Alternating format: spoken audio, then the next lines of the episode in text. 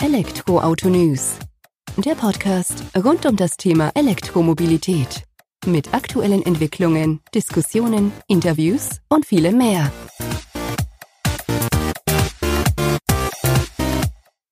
Servus und herzlich willkommen bei einer neuen Ausgabe des Elektroauto-News.net Podcasts. Ich bin Sebastian und freue mich, dass du auch diese Woche wieder eingeschaltet hast, wenn es rund um die Themen E-Mobilität und Elektroautos im Alltag geht. Wenn du diesen Podcast genau an dem Tag hörst, an dem er herauskommt, befinden wir uns knapp vom Jahresende 2019, haben einiges Interessantes aus der Welt der E-Mobilität in diesem Jahr erfahren, Entwicklungen betrachten dürfen, schon einen Ausblick auf das kommende Jahr in Form von Modellen und ja, eingeschlagenen Wegen bei verschiedenen Herstellern gesehen und dürfen gespannt sein, was das Jahr 2020 bringen wird, was aus unserer Sicht der E-Mobilität nochmal zu einem deutlich größeren Durchbruch verleihen wird oder verhelfen wird, als es eben dieses Jahr schon war. Zum Jahresabschluss habe ich mir vorgenommen, nochmal ein E-Automodell ein bisschen genauer zu betrachten, was wir eben im Dezember zum Test zur Verfügung hatten. Das war der Kia e-Niro im Modelljahr 2019, den wir eben für gut zwei Wochen bei uns hatten, der uns in der Vorweihnachtszeit begleitet hat. Und ja, der auch schon in der Vergangenheit eine größere Rolle bei uns im Blog, im Portal gespielt hat. Das war mit eines der ersten Fahrzeuge, die wir testen durften. Damals nicht als E-Niro, sondern als Niro Hybrid. Mittlerweile gibt's aber den Niro eben als Hybrid, Plug-in-Hybrid und auch reine E-Auto-Variante. Und bis auf den Plug-in-Hybrid hatten wir dann auch tatsächlich alle Varianten bei uns schon zum Test, haben uns das Fahrzeug im Alltag angeschaut, haben geschaut, wie schlägt sich's, was bringt er in Reichweite, wie ist sein Ladeverhalten, was kostet die Geschichte und was kann er design- und ausstattungstechnisch.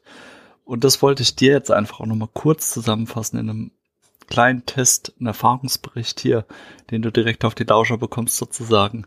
Im dazugehörigen Pod äh, Artikel, den ich dir verlinke, gibt's dann natürlich auch noch dementsprechend tiefergehende Informationen übersichtliche Tabellen mit Infos zur Ausstattung und zur Leistung des Fahrzeugs, als auch natürlich allerhand Fotos und Bilder, die du dir anschauen kannst, die wir im Rahmen unseres Testberichts gemacht haben. Wir wollen jetzt aber direkt eintauchen, schauen uns den Kia Eniro im Schnellüberblick an und ähm, gehen eben drauf ein. Wie immer sei gesagt, dass einfach vorab nochmal der Testbericht und meine Erfahrungen sind vollkommen subjektiv. Du kannst andere Schwerpunkte haben, andere Menschen können andere Schwerpunkte haben. Meine Meinung, wenn du Fragen dazu hast, schreib mir gerne eine Mail. Nimm mir über die Kom Kommentare im Portal ähm, Kontakt zu uns auf und dann können wir auch darauf eingehen. Der Kia Niro war, wie gesagt, im Dezember 2017, also vor genau zwei Jahren bei uns zu Gast, damals noch als Hybrid mittlerweile dann als reines E-Fahrzeug und zwar als Eniro mit der 64 Kilowattstunden Batterie in der Außenfarbe Platinum Graphit M und in der höchsten Ausstattungsvariante Spirit. Eigener Aussage nach ist es ebenso von Kia, dass der Eniro ein neues Kapitel in der E-Mobilität aufschlägt. Stilvolles Auftreten, beachtliche Reichweite, Schnellladefähigkeit und eben ein sportlich elegantes Auftreten, das als Crossover aus Kombi und Limousine da eben an den Tag legt.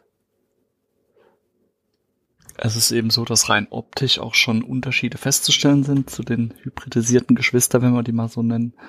Und zwar ist es so, dass der Iniro mit einem vollkommen geschlossenen Frontgrill auftritt, ein markantes Rautenmuster auf diesem aufweist und im, wenn man davor steht, auf der rechten Seite eben den Ladeanschluss integriert hat. Ansonsten gibt es noch ein pfeilförmiges LED-Tagverlicht, das auffällt und über das ganze Fahrzeug hinweg ziehen sich hellblaue Zierleisten, die eben gezielt den elektrifizierten Charakter des Fahrzeugs betonen. Des Weiteren kommt er mit ähm, speziell designten 17 Zoll Leichtmetallfelgen daher, die man eben auf dem Eniro zu Gesicht bekommt. Es ist so, dass es das Fahrzeug in drei Ausstattungsvarianten und zwei Akkuvarianten gibt. Wir haben zum einen die 39,2 Kilowattstunden Variante, das ist der kleinere Akku, und dann die größere mit 64 Kilowattstunden. Davon ausgehend gibt es dann eben noch die Edition 7, das ist die Einstiegsvariante des Iniro, den Vision als Ausstattungsvariante und dann die höchste Ausstattungsvariante Spirit. Und die beginnen so ab 35.000 Euro, wohlgemerkt für die kleinere Akku-Variante geht dann auf 38, hoch bis zu 41.000 bei den 39,2 Kilo Varianten. Wenn man dann ähm, eben die größere Akku-Variante nimmt, hat man einen dementsprechenden Aufpreis nochmal. Haben wir bei uns im Portal übersichtlich dargestellt, dass du einfach auch nochmal Bedarf nachlesen kannst. Von der Leistung her ist es so, dass die zwei Akku-Varianten auch dazu beitragen, dass es zwei unterschiedliche Motorisierungen gibt. Das heißt, der kleinere Akku kommt auch mit wenig oder mit ein bisschen weniger Leistung daher. Das heißt, die 39,2 Kilowattstunden Variante setzt auf einen 100 kW Antrieb. Das sind so 136 PS. Die große Akku-Variante setzt auf einen 150 Kilowatt äh, kW Antrieb. Das sind so 204 PS, die er eben da an den Tag legt. Der Antrieb ist vergleichbar mit dem e-Soul, den wir euch schon mal vorgestellt haben vor ein paar Tagen. Oder in einer der vorigen ähm, Podcast-Folgen von uns. Und die haben genau das gleiche Antriebs- und Akkukonzept. Von der Reichweite her kommt allerdings der Kia Iniro ein wenig weiter. Und so ist es eben angegeben von Kia, dass man mit dem ähm, kleineren Akku um die 290 Kilometer nach WLTP kommt, mit dem größeren so um die 455 Kilometer nach WLTP. Die Verbräuche sind bei 15,3 Kilowatt bis ähm, 15,9 Kilowatt laut Norm pro 100 Kilometer angegeben. Da kann ich direkt vorab sagen, haben wir nicht erreicht. Mag dran liegen, dass wir jetzt Winter haben, dass wir die Klimaanlage doch gut genutzt haben, dass bei uns die Verbraucher wie Sitzheizung, Lenkradheizung, Klimaanlage, Radio und so weiter alles an war im Betrieb und wir auch zum größten Teil eher Kurzstrecken gefahren sind, weil es einfach bei uns im Alltag sich eben so abbildet. Wir sind auf Verbräuche von ja, 17,2 bis 21, 22 Kilowatt pro 100 Kilometer gekommen, haben allerdings auch gesehen, ähm, dass man, wenn man längere Strecken fährt und die dann auch in einem ähm, Eco oder Eco Plus Modus natürlich dementsprechend runterkommt mit der, mit dem Energieverbrauch, spart dann aber halt natürlich auch an Komfort im Fahrzeug. Deswegen am gängigsten oder am durchgängigsten war bei uns tatsächlich der Komfortmodus bei den Drive-Mode, die wir genutzt hatten. Im Sportmodus, klar, schnelleres Ansprechverhalten, höhere Beschleunigung, schnelleres Vorankommen, allerdings natürlich auch höherer Energieverbrauch. Den hatten wir auch an zum Testen, aber im Alltag dann doch Komfortmodus. Eco geht auch noch so als Kompromiss zwischen Komfort und Energieeffizienz.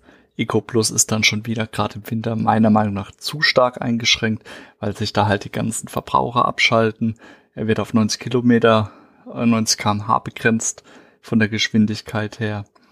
Und die Klimaanlage ist halt komplett aus, was dann gerade in der Übergangszeit beziehungsweise Winter, Sommer ja nicht so ideal ist aus unserer Sicht. Daher kann man festhalten, das entscheidet eigentlich der eigene Anspruch an das ja, Komfortverhalten und das Fahrverhalten, was ich eben haben möchte, was ich erreichen möchte, welchen Drive-Mode ich denn eben will. Die sind übrigens auch eins zu eins vergleichbar mit dem Kia e-Soul, den wir zum Test hatten. Interessant ist das regenerative Bremssystem, was eben für mehr Reichweite im Alltag sorgt, dadurch, dass man ja gezielt Bremsenergie nutzen kann, um den Akku wieder aufzuladen, dadurch wieder Energie für mehr Kilometer, mehr Reichweite bekommt. Man hat beim Iniro drei ähm, Brems- oder Rekuperationsstufen, die man zum einen über die Rekuperationspedale am Lenkrad nutzen kann oder einstellen kann. Wenn ich das linke Rekuperationspedal an mich heranziehe, dann bremst er auch bis auf 0 kmh herunter, rein über Rekuperation eben. Das ist schon deutlich. Was für mich ein ganz großer Vorteil war, man kann über die Systemeinstellungen auch abweichende Rekuperationsstufen für die einzelnen Drive-Modes feststellen. Das heißt, im Sportmodus beispielsweise hat man Rekuperationsstufe 1 üblicherweise drin, das heißt nur leicht rekuperierend, kann dann aber über die Systemeinstellung sagen, hör zu, auch wenn du im Sportmodus unterwegs bist, mach mir standardmäßig Rekuperationsstufe 3, also die höchste Rekuperation mit rein. Einfach, dass man davon dann auch profitiert und nicht jedes Mal, wenn man Drive-Mode wechselt, was über einen einfachen Klick auf den Taster in der Mittelkonsole geht, ähm, diese Standardeinstellung hinterlegt hat. Ist doch von Vorteil und wurde auch von mir genutzt. Ich habe das einfach in allen Modi direkt auf die Stufe 3 eingestellt und ja, muss man sich darüber keine Gedanken mehr machen. Dann kommt auch fast dieses One-Pedal-Drive-Feeling auf.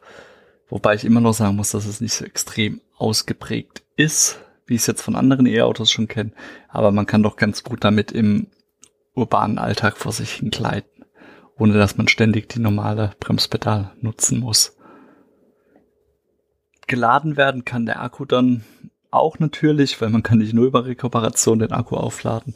Das ist beim Eniro über Typ 2 Anschluss oder CCS Anschluss möglich. Das heißt, der Eniro ist auch schnell ladefähig. Er unterscheidet sich hinsichtlich der Lademöglichkeiten zwischen den beiden Akkuvarianten nicht.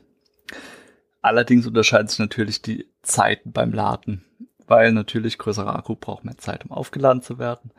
Wobei hier der Vergleich ganz interessant ist, denke ich an der Wechselstrom-Ladestation mit 7,2 Kilowatt. Da braucht der kleinere Akku 3 Stunden 45 Minuten, der größere 5 Stunden 50. Dahingegen werden beide Eniro-Varianten an der 100 kW Gleichstromladestation mit 42 Minuten von 0 auf 80 Prozent angegeben. Bei uns wurde der Eniro an der 50 kW Ladestation aufgeladen eben. Da haben wir gut zwei Stunden gebraucht, bis er eben auf diese 80 Prozent gekommen ist. Wir waren auch nicht ganz unten, was aber auch daran lag, dass kurz nach Starten des Ladeprozesses noch ein anderes E-Auto an die Ladesäule gekommen ist und die sich natürlich diese Leistung geteilt haben, die da rausgekommen ist. Das Kaiser konnte nicht voll laden oder die volle Ladeleistung für sich sozusagen nutzen. Von daher muss ich sagen, das war ganz in Ordnung. Und wir hatten ihn auch testweise an einer 7,2 kW Ladestation dran, beziehungsweise an einer normalen Typ 2 Ladestation. Und da sind wir auch ungefähr auf die Leistung gekommen, die im technischen Datenblatt von Kia angegeben wird. Kia seinerseits hat sich aber auch über die einfachen Ladeanschlüsse hinaus noch Gedanken darüber gemacht, wie man das Ladeerlebnis sozusagen verbessern kann. Und hat ab der 150 kW Version eine Wärmepumpe für die Innenraumklimatisierung im Iniere untergebracht. Dadurch wird eben die Batterie geschont da man die Abwärme der Klimaanlage und des elektrischen Systems eben auch nutzt, um das Fahrzeug dann eben zu heizen. Des Weiteren setzt man beim Iniro auf ein Vorheizsystem für die Batterie, was man steuern kann über den Touchscreen in der Mittelkonsole, welches eben auch erlaubt, den Akku vor der Fahrt aufzuwärmen, während das Auto eben noch lädt, damit man da auch das bessere Fahrgefühl bekommt. Ladezeiten lassen sich auch über den Touchscreen oder über eine App planen, um dann eben auch von etwaigen günstigeren Nachtstromtarifen zu profitieren, ist dann natürlich eher der Fall, wenn ich in den eigenen vier Wänden oder an den eigenen vier Wänden mein Eniro auflade. Das muss man so schon sagen. Dann, das ist dann eher nicht dafür geeignet, wenn ich in einer öffentlichen Station stehen habe. Auf die optischen Highlights sind wir schon wenig eingegangen, wo er sich denn unterscheidet zu seinen hybridisierten Brüdern, Geschwistern. Was aber auch noch interessant ist, unabhängig von der Optik, ist eben, dass der Eniro noch einmal gut 25 Millimeter höher sitzt als die beiden Brüder mit Hybridantrieb, was einfach auch aus Sicht von Kia nochmal so die Abenteuerlust und Bereitschaft des Eniro für Abenteuer im Alltag unterstreichen soll. Passt ganz gut zu dem Fahrzeug, wie ich finde. Es kommt äußerst spritzig daher und jetzt muss ich mich schon korrigieren, weil ich habe vorhin gesagt, Crossover aus Kombi und Limousine ist es natürlich nicht. Ist ein Crossover aus SUV und einem Kombi. Sieht man eigentlich auch, wenn man hinguckt. Aber nichtsdestotrotz lässt sich nicht zu sehr in das eine, auch nicht zu andere, nicht zu sehr in das andere Segment einordnen. Es wirkt, es wirkt einfach sehr stimmig, wie ich finde. Also den Niro, der wird auch zu einem Familienfahrzeug dadurch, dass er genügend Gepäckraumvolumen und Stauraum mit sich bringt einfach. Und da ist es auch wieder so, dass der Iniro den, das meiste Gepäckraumvolumen mit sich bringt. Das sind 451 Liter. Der Hybrid bringt 436 und der Plug-in-Hybrid 324 Liter mit sich. Wenn man die Rücksitzlehne umklappt, kommt man auf 1405 Liter Gepäckraumvolumen. Also schon ordentlich Platz, um da ein bisschen was zu verstauen. Wird dadurch möglich, dass Kia die Batterie in die Rücksitzbank integriert hat eben. Und trotz des ordentlichen Stauraums, der annehmbaren Größe und einem Leergewicht von 1812 bis 1866 Kilogramm, jetzt in der großen Akku-Variante, sprintet der Eniro von 0 auf 100 in gerade einmal 7,8 Sekunden. Bei 167 km/h ist dann Schluss mit der Höchstgeschwindigkeit. Die 39,2 Kilowattstunden Variante bringt es auf 155 Kilometer Höchstgeschwindigkeit, also 12 km/h geringere Höchstgeschwindigkeit und sprintet auch ein wenig langsamer, also in 9,8 Sekunden von 0 auf 100. Passt aber auch gut und es ist ja auch kein Sportwagen in dem Sinne, aber man kommt trotzdem zügig voran. Das Interieur, Das Iniro wirkt äußerst aufgeräumt. In der Mittelkonsole sind meinem Empfinden nach ein wenig zu viele Knöpfe, aber das ist natürlich Geschmackssache. Wir haben die Klimaanlage dort, wir haben ähm, die Multimedia-Konsole dann dort und natürlich CC-Drehregler für Klimaanlage, Belüftung, Front, äh, Heiz, also Sitzheizung vorne, Lenkradheizung und zur Spielereien eben. Haben aber auch die Möglichkeiten, unser Smartphone induktiv zu laden in der Mittelkonsole. Haben ähm, USB-Anschlüsse zum Laden von unserem Smartphone, falls wir das wollen. Ein 12-Volt-Anschluss ist noch direkt mit integriert. Und bietet eben auch eine stufenlose Integration von Apple-Geräten oder auch Android-Geräten, was ganz praktisch ist, wie ich finde. Was auch von Vorteil ist, ist die Zwei-Zonen-Klimaautomatik im Fahrzeug. Das heißt, Fahrer und Beifahrer können unterschiedlich temperiert werden. Zudem hat man eben die Möglichkeit, auch nur die Fahrerseite mit der Klimaanlage zu betreiben. Wenn man jetzt eben alleine unterwegs ist, brauche ich ja nicht alles mitheizen, auch wieder im Sinne von Reichweitensteigerung und kann dann eben bei Bedarf auch nur meine Seite sozusagen heizen, um dann eben ähm, ja den einen oder anderen Kilometer mehr aus dem Akku herauszuholen. Was eine schöne Sache ist, gerade wenn man dann auch ähm, mit der Familie beispielsweise unterwegs ist, jetzt so in der Übergangszeit oder im Winter bei Eis und Schnee, auch die hinteren Sitzreihen, also die Außensitze haben Sitzheizung in zwei Stufen drin, macht auch einiges her. Preislich habe ich ja schon gesagt, wo wir da anfangen. Die günstigste Eniro-Variante in der Ausstattungslinie Edition 7 fängt bei 35.290 Euro an. Die teuerste Variante, das wäre dann die Spirit Ausstattungslinie, höchste Ausstattungslinie. In der 64 Kilowattstunden Akku-Variante mit 150 kW sind wir bei ab 45.800 Euro in die Richtung unterwegs. Also von bis ist da schon eine ordentliche Steigerung drin. Äh, man sollte bedenken, es gibt auch noch die 4.000 Euro Umweltbonus, die in Abzug gebracht werden können. In naher Zukunft dann hoffentlich auch die 6.000 Euro. Das heißt, wir sind bei der günstigsten Variante dann knapp über 30.000 Euro für dann doch ordentlich ausgestattetes Fahrzeug in der oder in diesem Segment, wie ich finde. Der Iniro an sich hat uns natürlich einiges an Spaß und Freude bereitet in der Zeit, weil er ein schöner Packesel war, um das eine oder andere Geschenk einzukaufen oder auch die ähm, Weihnachtseinkäufe vorab dann eben zu tätigen. Es ist ein Fahrzeug, was ich aus meiner Sicht einfach schön in den Alltag einfügt. Außerdem eher auf dem Kennzeichen sieht man dem Fahrzeug nicht unbedingt an, dass es ein Elektroauto ist. Und das macht es auch so spannend, finde ich, weil ich bin tatsächlich oder immer noch der Meinung, dass E-Autos nicht wie UFOs aussehen müssen, um da zu polarisieren und herauszustechen aus der Masse. Im Gegenteil. Leises Dahingleiten im Alltag mit der notwendigen Power unter der Motorhaube, wenn ich sie dann doch mal brauche und einer ordentlichen Reichweite für den Alltag, die der Eniro auf jeden Fall mit sich bringt.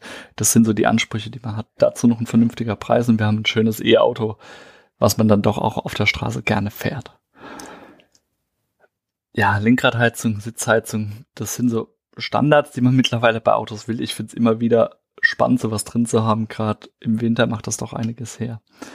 Aber auch von der Ladeleistung von dem Konzept dahinter, auch mit den Gedanken, wie man die Reichweite doch noch durch einfache Dinge steigern kann, wie ein Vorheizen der Batterie, ähm, Klimaanlagebegrenzung nur auf den Fahrer und, und, und, und, machen den Iniro zu einem runden Paket, wie ich finde. Und können ich einfach nur empfehlen, wenn man die Möglichkeit hat, einsteigen, Probe fahren, vielleicht auch mal für ein Wochenende ausleihen, um da Erfahrungen mitzusammeln. Und begeistert sein. Kann es nicht anders sagen. Ich würde definitiv wieder einsteigen. Ich hoffe, wir kriegen noch den Plug-in-Hybrid auf den Hof, dass wir einfach auch diesen Vergleich noch mal haben, um zu schauen, ob vielleicht der Plug-in-Hybrid tatsächlich das Beste aus beiden Welten ist, von Verbrenner oder und elektrifizierten, voll elektrifizierten Niro. Wobei ich aktuell schon eher dazu tendieren würde, zur Eniro rein E-Variante zu greifen. Im kurzen Vergleich noch zum Kia e-Soul, den wir eben vor ein paar Wochen auch da hatten, muss ich sagen, trotz ähnlicher technischer Daten macht der Eniro optisch für mich einiges mehr her dann nochmal, weil er einfach doch ein bisschen sportlicher, schnittiger im Alltag wirkt. Der E-Soul ist so das typische Familienfahrzeug, würde ich behaupten, auf den ersten Blick. Den Eniro kann man dann auch als Single oder ja, in kleinerer Familie einfach mal gemütlich dann über die Autobahn auch heizen. Aber das sind natürlich alles komplett subjektive Eindrücke meinerseits. Ich würde mich freuen, wenn du einfach bei uns im Portal noch vorbeischaust, den Testbericht vielleicht nochmal durchliest, dir die, die Fotos auf dich wirken lässt, um so deine Eindrücke des Iniro nochmal zu festigen oder noch ein bisschen zu verstärken. Uns hat Spaß gemacht mit dem E-Fahrzeug von Kia. Wir halten die Augen offen, was da in den nächsten Jahren eben noch so kommt von Kia, von anderen Herstellern und freuen uns, wenn du auch im nächsten Jahr wieder zum nächsten elektroautonews.net Podcast einschaltest. Heute erstmal vielen Dank fürs Zuhören. Wenn du den Podcast noch im alten Jahr hörst, wünsche dir einen guten Rutsch. Wir hören uns demnächst wieder und danke für deine Unterstützung. Mach's gut, bis dahin. Ciao.